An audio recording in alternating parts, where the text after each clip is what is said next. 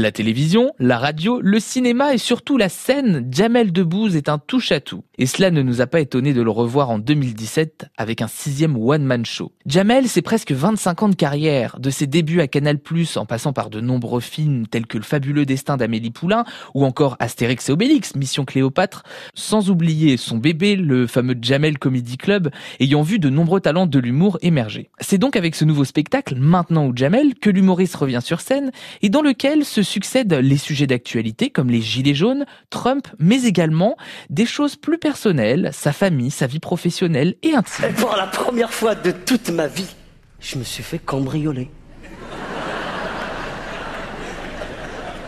Et pour la première fois de toute ma vie, j'ai dû appeler la police.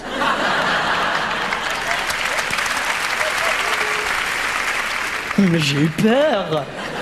Ils croiront jamais que c'est mon appartement. Ils croiront jamais que j'habite à Saint-Germain-des-Prés. Je la vois d'ici, moi, la scène.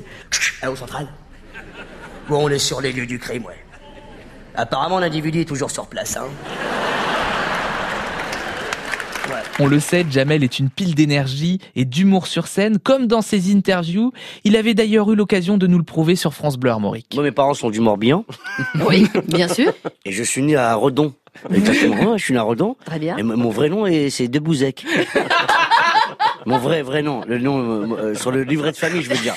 Debouzek. Après, bon, pour, je suis au business, j'étais obligé d'enlever le hec. Vous savez ce que c'est.